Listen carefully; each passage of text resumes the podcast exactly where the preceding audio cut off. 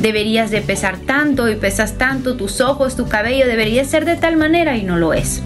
Vimos quizás estándares en las redes sociales o quizás también pudimos vivir alguna situación de fracaso, donde algo que realizamos no salió como esperábamos, dejamos una carrera inconclusa, nos despidieron de un trabajo y creemos que ya nunca más vamos a poder retomarlo, conseguir un mejor trabajo y se vio dañada nuestra confianza personal.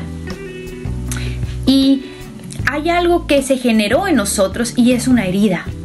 Y hay un verso que me encanta, que es el Salmo 147, que dice que Él sana a los quebrantados de corazón y venda sus heridas. El mejor médico que puede sanar nuestro corazón y sanar esa baja autoestima es el Señor. Y podemos ir a Dios y podemos ir al Espíritu Santo.